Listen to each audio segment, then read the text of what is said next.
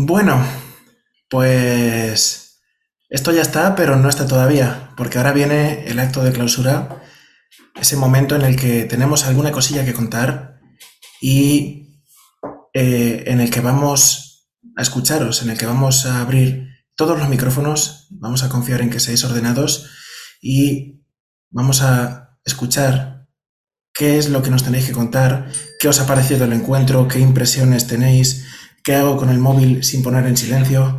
Eh, ya está, a ver. Bueno, eh, por increíble que parezca, ya se han pasado los tres días. Han sido tres días maravillosos en el que tanto vosotros como nosotros hemos aprendido muchísimo.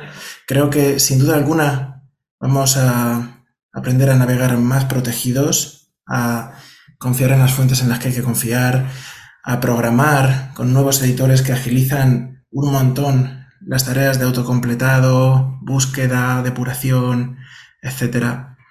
Y bueno, simplemente dar las gracias a todos los que habéis estado aquí, a todos los ponentes, a todos los espectadores que habéis estado por YouTube, por TeamTalk, por aquí por Zoom, todos los que habéis participado de una u otra forma, eh, todos los que habéis difundido con vuestras radios o incluso por redes sociales, todos, todos los que habéis eh, difundido este encuentro. Ahora eh, me parece que Iván tiene algo que contar, tiene, tiene una anécdota que a mí me ha hablado de ella estos días. Eh, no hemos sabido cómo solucionarla, pero ha sido muy divertida y, y el resultado no os va a dejar indiferentes.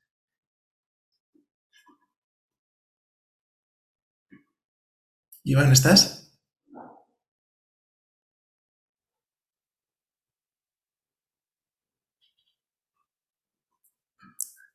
Ah, pues Iván se me ha perdido ahora. Llamaro a Iván. Sí, vamos ahora con una intrahistoria encuentreril, si es que esa palabra existe.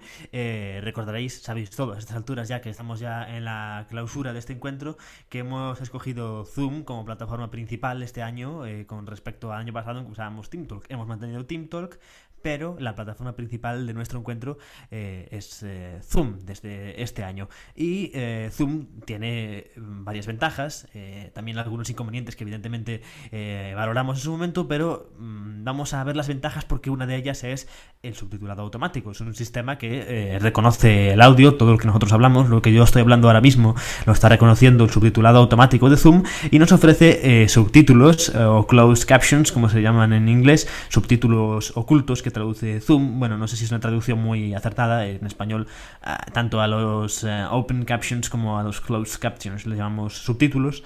Eh, en general, y también ofrece transcripciones al final de las ponencias. Esto pensamos, bueno, es eh, muy útil, eh, lo activamos desde la conciencia de que ayudaría eh, tanto a personas con otras discapacidades, discapacidades auditivas principalmente, como a personas que no entendiesen nuestro idioma y necesitasen leer el, texto o simplemente lo prefiriesen.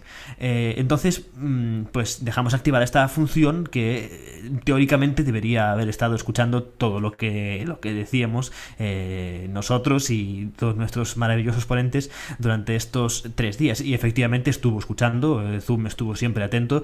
Mm, el problema es que luego, mm, cuando acababa el encuentro entre bastidores, nos eh, poníamos a ver las transcripciones de esas ponencias que tuvimos durante todo este fin de semana y nos dimos cuenta de que había un, problema mm, bastante importante. en algún sitio seguramente se pueda configurar, nosotros todavía no lo hemos encontrado en estos tres días que llevamos de encuentro eh, y eso lo hemos buscado, eh, pero todavía no hemos dado con la, con la configuración, igual para el sexto encuentro ya lo conseguimos arreglar.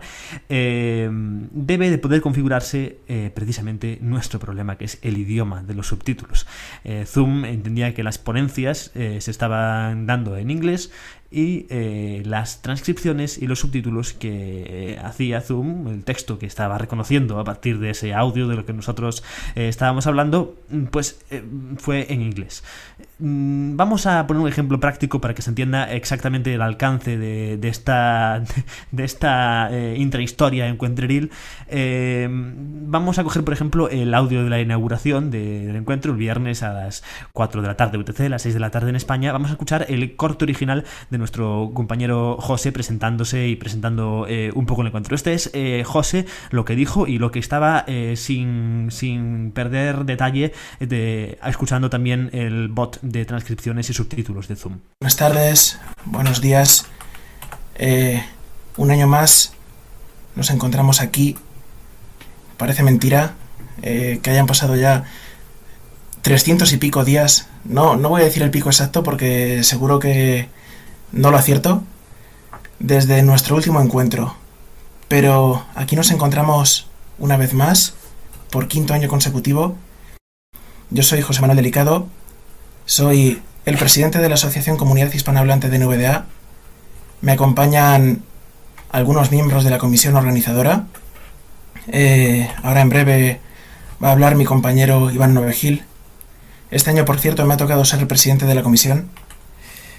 Y bueno, eh, gracias a todos por estar aquí, por haber venido. Eh, espero que disfrutéis las ponencias, que ahora os hablaremos un poco de ellas. Ahí teníamos a José en el audio original en español y esto es lo que entendió la función de subtitulado de Zoom. Yo creo que incluso suena bastante reconocible, aunque sea en inglés. Being. Why not? Or Atlas Monster is bonus DS. A Booning. A mass. Rosenko Dramasaki, but it's Mandira, a trust in Terp codes. No, no. I feel like because a top okay, there's the most rotating man, Quintro. Better Akin Kant Amos will nevertheless, for Kentucky consecutive. Just so Cosmon and Ilicado, so he imprisoned that as Sophia think of money riddies, Painerland, they know where they are, Megan Bunyan. I want to ask me Arambi, Vileda Miro Ivano, Ahil Estania Port Hero Mito Kalo shall perceive in deliberation. I want a you know Athi satellite, Pistaragi. Bueno, no sé qué opináis vosotros, yo creo que se le entiende bastante bien, pero hemos decidido darle otra vuelta de tuerca todavía a esta intrahistoria encuentreril que os ponemos en la clausura de este quinto encuentro de NVDA en español y hemos pasado el texto de estos subtítulos, supuestos subtítulos de lo que estaba diciendo José, porque realmente Zoom, eh, recordamos, pensaba que estaba hablando en inglés, y los hemos pasado por un traductor automático. Eh, lo que ha quedado, la verdad, no tiene desperdicio. Ser. ¿Por qué no? O el monstruo de Atlas es un bono 10. Un Buning, una masa. Rosenko Dramasaki, pero es Mandirá, un fideicomiso intercodes. No, no. Me siento como porque una parte superior bueno, hay el hombre más rotativo, Quintro. Mejor aquí nos encontramos vamos sin embargo, para Kantaki consecutivo. Solo para que Cosmoni elicado, por lo que encarceló a que como Sofía pensar en Monierities, Panorlan, saben dónde están, Megan Banian. Quiero pedirme un Rambi, Vladimiro Ivano, una colina estania por tiro me toca lo percibirá y deliberación. Quiero un satélite Novati, Pistaraji. Pues nada, ahí lo tenemos, una intrahistoria Encuentreril en 6 minutos. Esperamos para el sexto encuentro tenerlo ya solucionado y que todos podáis disfrutar de los subtítulos que, que nos ofrece Zoom en español, que es el matiz importante.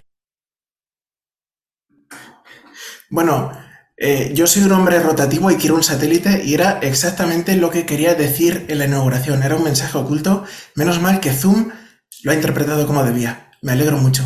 Gracias Zoom y gracias al equipo de desarrollo que hay detrás y a las inteligencias y, todo lo que haya por ahí. Eh, bueno, yo creo que... No sé si tenéis algo que decir o algo previsto, pero yo creo que ya va siendo hora de que abramos el micrófono directamente a, a la gente que está aquí conectada, a los espectadores, ¿no? Eh, ¿Tú qué dices, Iván? ¿Qué decís los que estáis conectados? Eh, Carlos, eh, no sé quién más había por ahí. Ahí, ha quedado ya, ahí han quedado ya abiertos. Ah, ¿ya están? Ya están, ya están. Ah, pues, pues Tus deseos son, no tienes ni que pronunciarlas ya. Oye, pues abrimos micro y ¿qué os ha parecido? Yo cuando me termine de reír, puede ser. Hay que decir que la traducción automática estaba mejor que la transcripción. Tus deseos son rotativos. o sea... ¿Qué ya es decir, Roberto? Sí, la, traducción es algo digno de, es algo digno de, recordar. Ha sido brutal.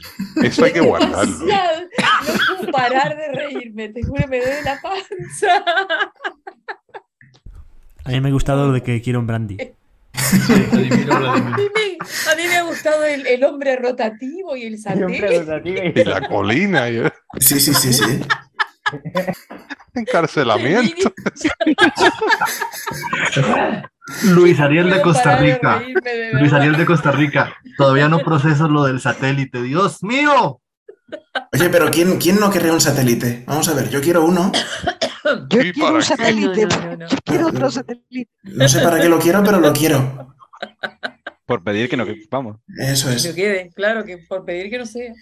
Pues yo esta mañana lo he descubierto eso en paralelo a eso, espero que se pueda contar, a, a lo que eh, porque porque esto sí que lo comentó, oye, tenemos una cosa de estas para el para el esto y sí que sí que cuando cuando he visto me he asomado a la carpeta para no sé para qué, para para mirar lo que había, ¿no? Y ha sido un, uy, sí, aquí hay unos archivos de subtítulos maravillosos, voy a mirarlos y es como, anda, si, si está en inglés, qué, qué curioso todo.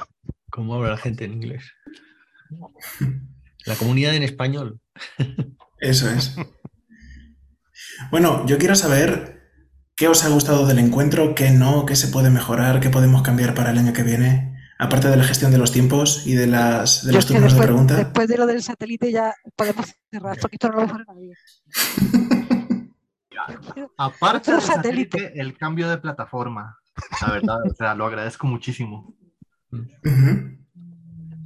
Yo, yo lo agradezco hasta cierto punto, porque el, problema que yo he tenido con el audio ahí, con esta historia, eh, tela, ¿eh? O sea, hay que ensayar un poquito más el tema porque, porque te pasa una de estas y, madre mía, te, te hunde en la miseria. Ah, nosotros estuvimos practicando por aquí, estuvimos haciendo reuniones de prueba, emisiones, eh, pero no nos pasó nada de lo que ha pasado estos días. Ha sido una cosa rarísima. sí, pero yo creo que los, los ponentes también eh, hay que hacer unas sesiones un poco, a lo mejor de, de training o demás, o, de mm. eh, dry run o algo así para, para que se, se, pueda un poco mejorar, porque se verá que al principio intimida, ¿eh? si no lo vamos a probar un poquito, intimida, intimida un poco el control del audio, el sonido, etcétera, es, es un poco complicado, pero bueno, en general está todo bien. Perdón, Ramos, que te. No, no, sí, sí, ha estado bien, ¿eh? no, me quejo. O sea, quiero decir simplemente que bueno, que ha habido detalles de esos que nos han pasado eh, varias veces y tal, y bueno, pues, pues eso es, eso es lo mejorable. El resto, pues muy bien. O sea, yo creo que ha estado, Hasta bien. Yo lo comenté antes. Esta tarde os he estado escuchando ahí un poco de, de fondo y, muy bien. Yo me apunto para la próxima que el tema de compartir pantalla tenemos que revisar que se vea la pantalla. Ah, ya. Realmente. ¿Cómo se puede hacer para.? Bueno, yo, yo ayer cuando me di cuenta abrí la pantalla porque yo tenía, como tenía un teclado externo y una línea de externa, yo la pantalla de mi portátil la tenía completamente cerrada. Ayer la abrí cuando me, me, dijeron que no se veía. No sé si eso significó algo o no significó nada, pero claro, no sé si, en fin. Igual no hay encuentro de los que yo haya participado nunca en Zoom y fuera de Zoom en el que no pasen estas cosas, que ah, no, claro, eso, todo, eso, está clarísimo. El, famoso efecto demo, ¿no? Porque está todo ensayado, de repente tenés un proyector que no funciona, un audio que no se escucha, un micrófono que no anda, es imposible de evitar sí, sí, eso por supuesto. Siempre se, puede, siempre se puede mejorar, ni que hablar, ¿no? Pero eso pasa en todos los encuentros que yo he participado en mi vida, eh, en Zoom y, y, no, no, virtuales, ¿no? En presencial.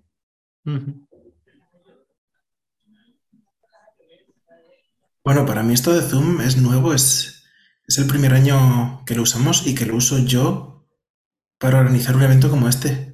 Eh, me chocó lo de los trolls de noche. No lo esperaba, por ejemplo. Curioso eso, sí. Y bueno, menos mal que lo pillamos rápido. no, parecía un bot. Eh, eran dos, fueron dos personas. Entraron y se pusieron a compartir pantalla. Y se la quitábamos y la compartían otra vez. Y así. era, para tocar los huevos, nada más. Es que como el enlace es público, por lo mismo alguno. Claro, claro. La comunidad de ahí pues angelitos que están aburridos y no tienen vida y tienen que venir a lo que tienen que venir.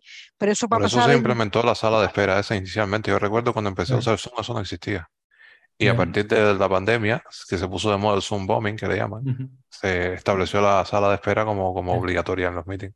Claro, pero si tú ves a un señor que, se llama... Sala de espera, lo que pasa es que la sala de espera es un engorro bárbaro, porque viste que, permanentemente está saliendo y entrando gente, tiene que, tendría que haber alguien solo encargado de eso, pues si no, no casi no podés hacer más nada que estar admitiendo gente. Ya. Es, tremendo. Lo que pasa es que si yo no recuerdo mal, cuando una persona ha entrado ya por primera vez a una reunión, la primera vez sí tiene que pasar necesariamente por la sala de espera, pero si se descuelga o se cae y vuelve a entrar, ya no tiene por qué pasar, entiendo, por la sala de espera. Mm. No sé, que sí. muy fácil habrá, que, habrá que probar, si acaso. Mm. Con enlace eh, público que, es complicado. Siempre que, que por ejemplo, puede entrar cualquiera. Sí, por ejemplo, eso no, no hay manera, no hay manera de evitarlo.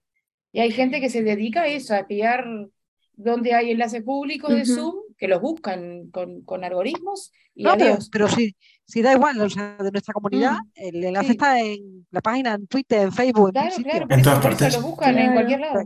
Esta movida la vamos a tener en Zoom, en Ping o Es que lógicamente tiene que estar, claro. claro. De, todos modos, estaba pensando, lo que pasa que eso, eh, quiero decir, con este invento que tenemos ahora, Robert y yo, de la, de la mesita esta, eh, bueno, Robert lo tiene ahora, Juanjo en breve, estaba pensando si habría alguna manera de implementar como una sala de espera por mesa, no sé si me entiendes, o sea, eh, quiero decir que el audio entre a un sistema como este y ah, que tú puedas subir el botoncito o bajar el botoncito en función de si te interesa meterlo o no. ¿Sabes lo que te quiero decir? No sé si se puede hacer como una especie de sala secundaria o algo así. Me parece que sí, permite hacer salas.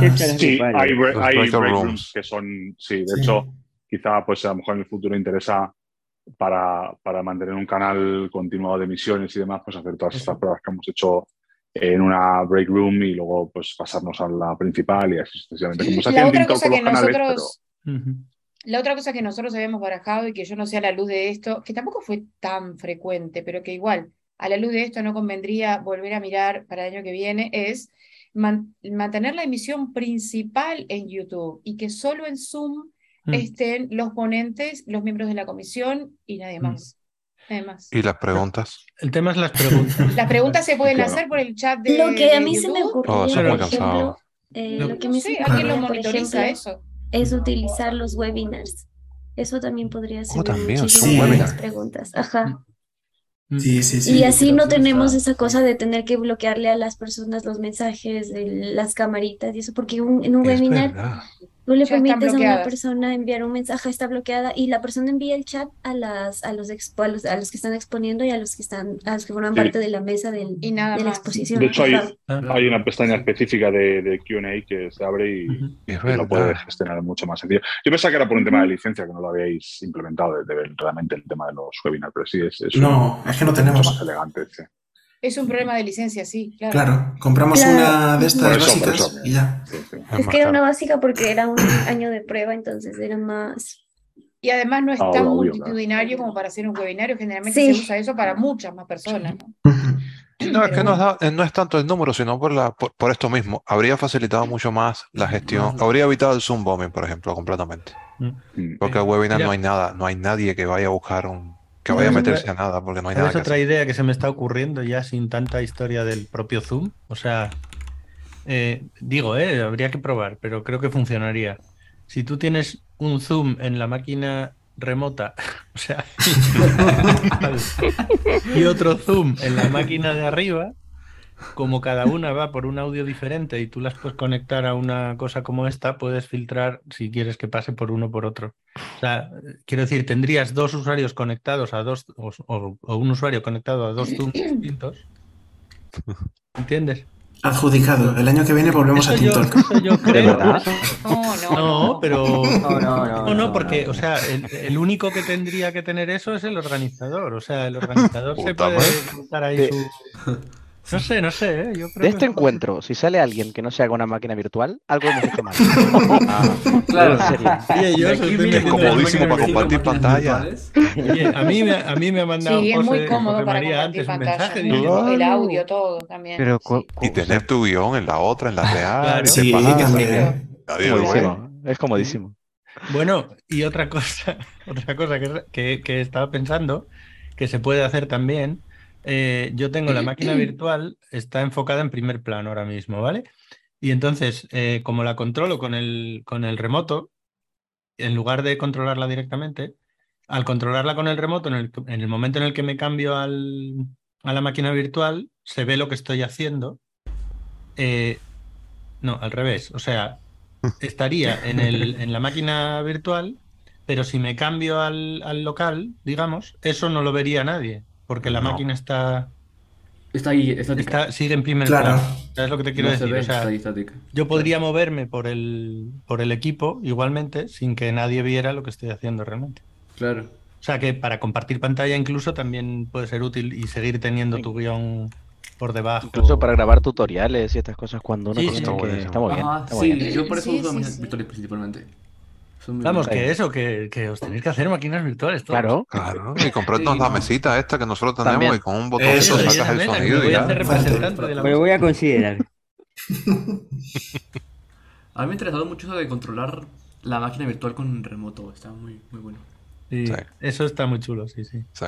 Yo eso lo ¿Qué hacía cosa? ¿Qué cosa? y, y- y hablando de la seguridad del otro día, Mm. eh, así como anécdota, hay gente que se conecta a estas claves inseguras con máquinas virtuales. En plan para, para, para ver quién, quién va a visitar. Ah, ya. Ah, claro. Sí, se ponen como controlados, pero con maquinita virtual. En plan, rómpela todo lo que quieras, pero aquí no va a pasar nada. Claro. No, Además, con la máquina virtual te puedes montar tu propio servidor remoto. Digo, eh, tu propio servidor de novedad remoto y ya está. Se acabó. Suena muy bien. Claro. Muy, muy bien. Bueno, de hecho, el- el- eh, lo que me contabas tú, Robert, que eso yo no lo he probado, eh, en el Pro hay una cosa que lo llaman isolation, Ah, sí. que esa sí que es completa, o sea, la máquina está aislada, absoluto. eh, vamos, ahí sí que, eh, vamos, que es más todavía que la, que la propia, eh, el propio aislamiento que te genera el, el VMware. Ay, ahora que habláis de eso, hay un detalle que no sé cuánto se mencionó, porque hablasteis de que para meter Windows 11 hay que meter un TPM virtual en la máquina. Eso es. Sí. Vale, para meter el TPM hay que cifrar la máquina con una contraseña. Sí, Eso es. correcto. Y eso creo que solo se puede hacer en el Pro entonces, ¿no? Solo se puede hacer en el Pro. ¿Y, y los del player que se quedan sin Windows 11 o qué? Hay una forma de hacerlo experimental en el player. Editando a mano el fichero de configuración, ellos te dan uno- unos flags que tienes que meter. Yo eso no lo he probado, pero hay un documento en, el- en la página en soporte De que explica cómo hacerlo. Bueno, eh, a ver, hay las máquinas virtuales, la configuración están dentro del directorio y es un fichero de texto. ¿eh? O Sí, sea sí, lo sé, lo sé. Y de hecho casi siempre es un, un- líneas de estas compares clave-valor. Sí, es un eso JSON, eh, es muy facilito. Claro, pero que lo que te digo es que eso del TPM y cualquier configuración que pueda hacer el player, el Pro, que no el player, a lo mejor se puede bichear en el, en el Pro para pasarlo luego al player. ¿no? Sí, pero es que la encriptación no te la va Ah, a dar. Ahora, no, con, claro. con el flag este experimental, que ellos lo dicen, que es para instalar Windows 11 en el player, Claro, claro. supongo que habrá una encriptación que encriptará, pero no te lo dice. Ya, ya. No sé, no sé lo que hará, No sé. pero, pero está documentado cómo hacerlo y dicen ellos mismos que es experimental. Ya, ya, ya. No ¿Hay alguna referencia? ¿Hay alguna referencia de todo lo que se puede meter en un fichero VMX? No que, que yo conozca, no. Pero no sé, la verdad. No es la- que no la he todo lo que he ido viendo son fragmentos, fragmentos y más fragmentos. Yo me acuerdo que para virtualizar el Mac tuve que meter líneas pero sacadas de no sé dónde. Y, y bueno, funcionó. Se ha portado muy bien hasta que ya ha muerto. Porque Ya. ha muerto y ya no se puede seguir. Pero los años que lo he tenido, geniales. Puedes incluso manipular la respuesta de la tarjeta de sonido, porque yo tenía un problema con, en Mac que me daba, se me entrecortaba el audio y encontré Sí. unas líneas de esas que tú dices para ajustar el- la latencia del, del controlador de audio y con eso lo arreglé. Pues si me dices cuáles te lo voy a agradecer porque tengo una máquina de XP y una de 98 que me hace eso, las dos. Lo voy a buscar. Debo, espero tenerlo guardado todavía. Porque es lo que tú dices, sabe Dios de dónde lo saqué. Creo que lo saqué de un foro donde alguien lo dijo. Qué rápido derivamos las conversaciones a los friquismo. Oye, y los demás, que hay un montón de gente aquí que está con el micro cerrado, que lo podéis abrir, podéis hablar, podéis participar. Por eso lo digo, porque es que. Dejaos ver un poquito. También quiero en las líneas. Para Es que se nos, se nos va, ya ese nivel es el nivel pro, ya nosotros estamos... Hola, hola. Claro, Pues que es. Yo escucho y aprendo, o sea que yo anoto. Y enseñas. Y enseñas. Bueno, lo claro. intento. Bueno, Tengo una pregunta para Robert. Ah, mira. Mi pregunta es, eh, yo hace tiempo utilicé VirtualBox y me gustaría saber qué ha pasado con esa, si sigue siendo accesible, porque en esa época creo que fue Ubuntu que le instalé para comenzar a utilizarlo y me dio un poco de, de trabajo porque se estaba haciendo inaccesible por, lo- por los árboles. Las Yo nunca he usado VirtualBox. Lo siento. No, no tengo ni idea. Yo usé VirtualBox, pero Yo hace sí. ya tres años. Un poco. En Y yo han podido la ponencia aquí hace un cosas par y de no, años, ¿no? no sé si. La ponencia de si Peter sigue será, siendo pero- vigente. Yo La la de usé hace Peter, poco y sirve. esa. Sí, es verdad. Peter Reina dio una ponencia el año pasado hablando de VirtualBox, precisamente. Y muy buena. también tiene un tutorial, sí, antes de- un blog donde él habla de, de VirtualBox. Fue por él, básicamente, que me interesé y también en la universidad que tenía una práctica de sistemas operativos y tenía que hacerla con, con Linux. Me animé a usar Ubuntu, pero fue con esa porque él, él fue el único que habló de VirtualBox y la versión que él tenía era accesible, pero las últimas, donde están las listas y eso, se volvió inaccesible con el NVDA al menos. ¿Has probado, has probado a, a- cuando enfocas un elemento, has probado a, leer el elemento actual con NVDA 5, con NVDA L, con NVDA flecha arriba, con lo que sea? Porque yo lo hacía así y es un engorro de hacer, pero al menos iba. Sí, va. Y no me lo recuerdo si lo, lo hice, pero De todos modos, fue el, incómodo. el player, no sé si, no sé si has visto un tutorial que hizo José Manuel sobre cómo instalar el, el Arch Linux, ¿es? ¿El Sí, otro? ese es. Eh, que, que ese lo hiciste con el player, ¿no? O Lo sea, hi- no, lo hice con el Pro, pero sí, bueno, asumí con- que se podían adaptar con- al player. Era con Sí. el con VMware, quiero decir. Sí, sí, sí, así es. O sea Yo creo que renta, yo renta no lo he más. ¿eh? probado, la verdad, pero Y ¿Lo Ubuntu tendrías se que puede levantar con el player sin Sí, o problema sea, ninguno. lo, lo- lo empecé a leer, lo que pasa que, bueno, no quería perder tiempo, que tenía muchas cosas que hacer. Y, y A ver, final- es, es un jaleo. Es Linux, pero sin instalador. O sea, Oye, y pero sin ese- escritorio y sin nada. Pero ese, ese tutorial, eh, ¿qué lo dejaste? ¿Solo en, el salo- en la sala de juegos esa? o- Lo tengo por ahí en un TXT y lo voy cambiando. Y de vez en cuando lo republico Pero y. ponlo, ponlo en la lista de NVDA. Deberías ponerlo en la, en la Sí, página de en la NVDA o sea, hombre, sea. No, en la, en la de NVDA no voy a poner un tutorial de Arch. Pondré No, otra pero- cosa. Ah, yo qué claro. sé, pues. Bueno, Sí, no claro. Yo qué sé, pero bueno, Mi- ya te, miscela- misceláneo, ya te- tío. ya te ficharemos. Haz sí, un blog o exacto. algo, porque lo que tiras por la sala es muy bueno. Ah, Yo por la sala he puesto poquitos tutoriales. Puse, eh, puse un post informativo sobre Tor, otro sobre OpenVPN, otro sobre Arch. Claro, y- pero es que eso Eh, se pierde en la... Pero si los tutoriales están muy bien, el problema es dónde los pones. Ya, claro. Claro. Bueno, Eso eso, iba a decir yo, por Dios, es que la sala es sobre mí no eso, se me ocurriría ir a la sala a buscar un tutorial. A ver, de eso. De verdad. A mí se me ocurrió ponerlos No, yo ahí. tampoco iría a buscar Luego, tutoriales. bien es cierto. sobre eso Robert y yo estamos planificando una cosa que, que, mm, en, en algún momento mm, será un buen sitio donde poner tutoriales, creo yo.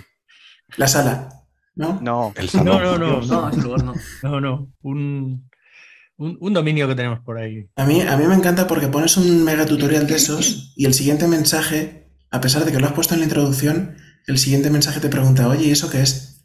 Ah, bueno. ¿Cómo se hace? que. Yo opinaría que José, yo opinaría que José se cree un sitio propio para publicar tutoriales adentro. Ay, no, sitios no, por Dios, que ya tengo bastante encima. No, si es que el problema que tengo, yo publico ahí porque soporta Markdown, al final se formatea bien y queda chulo.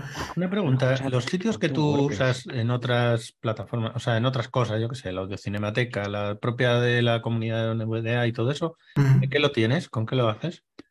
Pues uno está con Drupal y otro con WordPress, pero con Drupal 7, ¿eh? del antiguo antiguo ya. Y no le movió porque tiene tantas personalizaciones que moverlo sería inviable al 8 y al 9 y los que fueron después. El WordPress ¿Y sí. el Drupal ya no tiene actualización? Sí, sí, Drupal sí tiene. Pero el mío, bueno, y el mío sigue manteniendo, la versión 7 sigue recibiendo parches todavía. José, Dime. ahora que lo pienso, para tutoriales podrías hacerte un, podrías hacerte unos GISTs que soportan, obviamente soportan Markdown también. Pues mira, lo he pensado, sí. Sí, sí, es un Se buen podría sitio. hacer eso, se O podría mandar un sitio con, con Sí, Jekyll o va a quedarte propio. Pues también. Y eso lleva mantenimiento cero. A ver, si la Ah, conclusión es muy simple. Quita la historia de la sala y. A ver, Oye, pre- precisamente el tutorial este de... Digo, ¿no? ¿Qué qué? ¿El qué? Que dejemos de perder el tiempo, dices. Digo, ¿no? ¿Qué qué? ¿Verdad? ¿Qué he dicho? Oiga, no, esto es una clausura Eso, libre. eso. Que digo que precisamente los, el tutorial este de Git y GitHub, que hice introductorio, que está en la web de nvda.es. está muy bien, ¿eh? Eso yo lo he seguido ahí. Para- yo sé dónde ha salido. también. Bueno, pues ese, ese fue en forma de eh, mensajes semanales en el foro de la sala Ah. con el feedback de la gente. Fue poquito, pero lo hubo. No, pues ese está es muy bien, ¿eh? A mí me ha salvado de entender muchas cosas. O sea, me ha salvado de entender, no, me ha salvado para entender. Me alegro un montón. A mí también, la verdad. De todas formas, yo con Git y GitHub y con esas cosas todavía tengo una pelea importante. ¿eh? O sea, de momento, las veces que me he cargado cosas son superiores a las que eh, he dejado de perder cosas. Con el final Ramón, que a lo mejor una de las veces que tú crees que te has cargado cosas me las cargué pero bueno, eso lo vamos a hablar mañana. No, bueno, una de las veces no ha sido, Bueno. no ha sido eso, pero, pero bueno. El me- otro día me cargué alguna cosa, pero bueno, no, sin, sin me más. encanta la, la integración que tiene, Sí, la integración que tiene GitHub, con- GitHub con Visual Studio Code. Le das al punto y Sí, hace sí, boom sí. y se abre. Es maravilloso. Magnífico. Es una pena que no nos diera tiempo a más ayer, ¿qué pero sí. punto? ahí ¿Cómo? ¿Cómo es eso? ¿Ves? Eso En vez, de, no- en vez de cambiar la, la- la URL de github.com a github.dev y Ah, dejar eso, igual, le das al, le das al punto en, en- no sé si en cualquier sitio, pero en, en la página No, principal de un un repo. repositorio Sí, hay- en cualquier sitio realmente ¿Ah, sí? funciona. Ayer lo que se lo he enseñado, lo que pasa es que ya me falló de Ah. hacerla rápida y no me, no me atreví, pero Ya, ya. esto No. del punto está muy en modo foco punto y automáticamente cambia de, Eh. de GitHub a, a Visual Studio Code en la web. Es una maravilla eso. Pues eso no lo conocía yo. Tengo que probarlo. ¿Qué cosa? Pues mira, ahí tienes un la apartado más para tu el guía. Visual la Studio Code de escritorio. Mucho más. Ya ves. Que, que la web, el de la web no te dice las ramas. que me estaba volviendo loco ayer. No. Madre mía. Próxima ponencia, cómo manejar GitHub. Eh, Bueno, Bueno, Parte bueno, 2, parte ¿y por 2. qué no? Parte dos. sí, Bueno. desde luego. Sí, parte 2. Sí, sí. Yo, yo Oye. solo sé que mi CPU está al 95% y como siga ahí, llegan al 100 y me va a explotar. Esa, se va con la sorpresa. Bueno, pero yo ya te estoy viendo ahí hacer comentarios diciendo, Dios, Visual Studio Code es una pasada, cómo mola. Eh, Héctor, O sea que... ya está Sí, haciendo sí, siete sí, sí. complementos más, ¿sabes? O sea, sí, sí, sí. No, no, es una pasada, sí. Sí, sí, Me hacía falta el clic, el Claro, porque bueno. no conseguía, eh, yo al ¿Cómo fue haber visto, no sé si, si por ahí viene el problema, al haber visto, no, conseguía hacerme en la cabeza eh, con la interface. Eh, A mí me costó mucho No trabajo. Bueno, es que es compleja, también, es compleja, todavía- pero Lo- malo Yo que todavía tiene veo algo, entonces, no sé, por eso no va a ser, ¿eh? Tiene para mí un par de cosas malas. La primera es que la configuración es jodida de, o sea, en el menú preferencias, ahora sí. que funciona bien, pues va bien, ¿no? Pero si te pones a editar el JSON, es como, vale, ahora tengo que adivinar que esto requiere esta configuración o leerme la documentación de algo, no hay una lista de cosas, insisto, puede que en preferencias sí, ¿eh? Pero es como, es, es bastante jodido. Y luego que los menús tienen medio editor. Bueno, no, medio no, tienen un cuarto. El resto con F1 y es como, y esto lo tengo que saber yo. Es ¿Cómo, como cómo? ¿Cómo que los menús que, tienen editor? No que, eh, los menús tienen un cuarto de las opciones. ¿Y la paleta comando? Ah, bueno, La paleta la es sí. De todo, Sí, si lo pero- sí, que ya lo sé, pero eso los tiene, lo tienes que saber, tienes que, o sea, no, claro, en, en Mónaco, por ejemplo, saber, sí que, pero El truco es siempre poner el, el, nombre de la extensión que tú estés buscando. Si tú estás utilizando una extensión nueva y no sabes lo que tiene, que eso, vamos, suele ocurrir, pues, pues poner el nombre de la extensión y eso te va a generar, te va a llevar todos los comandos de los demás, los que estén dentro, pues obviamente eso sí tienes que buscarlos, pero hay una descripción ahí que me parece, que me parece, eso tengo que confirmarlo con alguien que vea, me parece que novedad no lee. No sé si me lo estoy inventando, pero me suena que en esos comandos hay más de lo que NVDA lee. Ah, puede ser que haya tooltips. A ver, eh, Visual Studio Code tiene mogollonísimo de cosas que funcionan con el hover del ratón. Sí. O sea, yo que sé, por ejemplo, los breakpoints, eh, cuando tú pasas el cursor por encima, él te pone el breakpoint, el tipo, si es de hit, si es Pero de. los, los hovers se hacen con se ¿Eh? hacen con teclado también. Control K, control I, pero no todos. Eso, ah, no todos. Claro. Vale, vale, vale. Hay un tipo específico de hover que sale con claro, La, a ver, la cuestión es que Visual Studio Code, mira, por ejemplo, en, el, en la interfaz de, del, del, depurador, cuando cambia a modo depuración, él cambia el color de la barra de estado para que sepas que estás depurando. Los breakpoints te pone unos puntitos a los lados de las líneas mm. que dependiendo del tipo de breakpoint eh, te lo pone circular, eh, hexagonal, cuadradito, ah, mira, de colorines y tal. Entonces, claro, tú eso viendo, pues tienes una cosa ahí, bueno, y evidentemente el resultado de sintaxis, eh, todas estas cosas, ¿no? Pero bueno. Una cosa que no dijimos y que a mí cuando lo descubrí me quedé loco, que se puede depurar JavaScript con Visual Studio Code y se puede ver el DOM. Toma ya. Ah, en así, en árbol y ver todas las... Eso es muy loco. Eso es maravilloso. Oye, ¿qué pensáis? No sé si lo mencionasteis al final. Hay un complemento que supuestamente mejora la accesibilidad de Visual Studio Code en, para VBA. No. Yo lo tuve 10 minutos, lo quité. Yo lo quité. Yo se lo he quitado. vale. Igual. Por ejemplo, lo primero, eh, a mí ahora con la beta, con la última, me atrancaba totalmente el. Me, hacía un, error cíclico.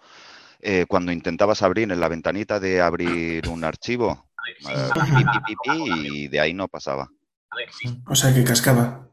El autor lo está actualizando, no sé qué le habrá hecho. Sí. A ver, se supone que intenta mitigar los, los fallos que tenga actualmente Visual Studio Code y cuando corrigen un fallo, él quita esa corrección de su complemento y lo actualiza y, así. No sé yo. Mm, lo hace con poca frecuencia.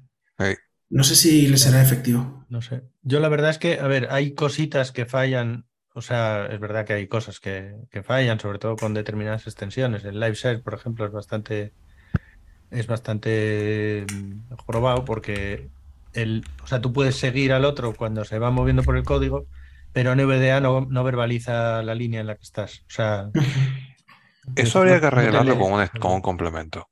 Porque en realidad lo que está pasando es que Novedad detecta movimiento de cursor, pero como eso no está iniciado por un por el script de ir a la línea siguiente o qué sé yo, en Braille lo ves. Pero en Novedad no, no entiende que eso haya que decirlo. Ah, pues fíjate. Vaya. Pues en principio sería relativamente fácil de arreglar entonces. Bueno, a ver, eh, eh, la detección de cursor está. Yo nunca me he fijado si está el evento, pero es que en Braille se cambia, o sea, en Braille se actualiza. Sí, por eso, que si se cambia en Braille. Tiene que haber un evento por ahí que se pueda meter en un módulo de aplicación y que funcione. Pues nada, cuando depuremos en VDA ya está. Eso. Podemos meterle un toggle ahí que diga live share, que cuando eso esté activado, cualquier movimiento de cursor en VDA lo lea. O sea, y ya. O, que lea la línea actual cada vez que haya un cambio de cursor. No sé, algo así. Habría que experimentar. Genial, entonces, genial. Yo tengo una duda con la paleta de comandos. ¿Cuál es la diferencia entre dar control shift P y F1? Ninguna. Creo que ninguna, no sé, la verdad. Juraría que ninguna. Sí, hay diferencia, mm. más. La única de ser la diferencia es que el uno es más largo y el otro vuelta más corta aparecen más en, no sé, F1. Yo, es cuestión de costumbre. Yo eh, para ir al F1 yo tengo que subir la mano más y entonces pues es como que estoy más acostumbrado. y ya no, no, es una cuestión pura y dura de costumbre. ¿Ya ¿eh? ven? Más corta. Yo creo que no hay diferencia. ¿eh? No, pues no debe haberla, no sé. Qué curioso. Y una pregunta del, del, o sea, donde estábamos escribiendo en el cuadro de, de edición del, del Visual Studio Code no hay una forma de que NVDA lea las líneas de código, o sea, los números de línea, como, no, como lo hace en el Visual Studio normal. No, por ahora no, porque Lo que es puedes hacer es presionar control G y Sí. antes de y en el- la etiqueta del, del campo te dice la línea actual. O sea, es lo más a lo que se A puede ver, llegar ahora. eh, Pero sería interesante que la que algún día se pudiera leer el Sí, número de Eso, eso eh, sí que es algo que probablemente sea fácil de hacer con un complemento, porque la, la barra de estado tiene esa Justo, información. Sí, Con sí, lo la cual, barra de estado aparece. a un complemento no le costaría nada eh, acceder ahí y, y leer la línea con el movimiento de los cursores. Así Hmm. que, como está por aquí Héctor, pues mira, ya le tenemos ahí. Ya tenemos dos características para el complemento. Vamos a ir El. Z, el Z Visual Studio Code No, pero hoy sí hice algo porque a mí me gusta saber en qué parte de la línea estoy y tener que ir a verlo ahí abajo y sí, ya hice algo. No, Claro, control G es más rápido que ir ahí abajo. Es verdad que como Visual Sí, no, pero Code- en, en qué posición. O sea, eh, claro. si estoy en... en- El control G también dice la posición, yo creo. ¿eh? ¿Cuál? ¿También? ¿Qué? Control G. También te dice la posición, yo creo. Control, Control G sí, te pero la dice. No, Sí, sí. pero a ver, Dice el problema que tiene línea control... y, y columna. sí. Ah, Sí, eso, ver. la columna. Ah, pues... Sí, eso sí, el- pero, pero el problema que tiene el control G es que, aparte de tener que pulsarlo, luego le tienes que dar al escape. Ah, sí. Sí, eso sí. Entonces, eh, no es algo práctico para que estés todo el rato control G, control G, control G. Chicos, perdón, pero bueno, yo me despido, que mañana se trabaja. No, sí, vamos, vamos a cerrar ya porque pues- mañana hay que trabajar, es lunes, aunque no lo parezca. Y Sí, sí. Pues nada. bueno, Así que nada, Bueno, ya nos veremos esta en la clausura así a próxima. modo de... espero que os haya gustado esta última hora de clausura Sí. y el año que viene nos vemos en el sexto encuentro, o, o esperamos que, se- eh, que- que se haga posible, Genial. porque nunca, nunca se sabe lo que puede ocurrir, pero a ver si el año que viene nos vemos en el sexto encuentro de usuarios y desarrolladores de NVD en español. Muchas gracias a todos y hasta la próxima. Adiós. Hasta la próxima. Hasta luego. Hasta luego. Chao, chao. Adiós. Chao. Ay. Chao.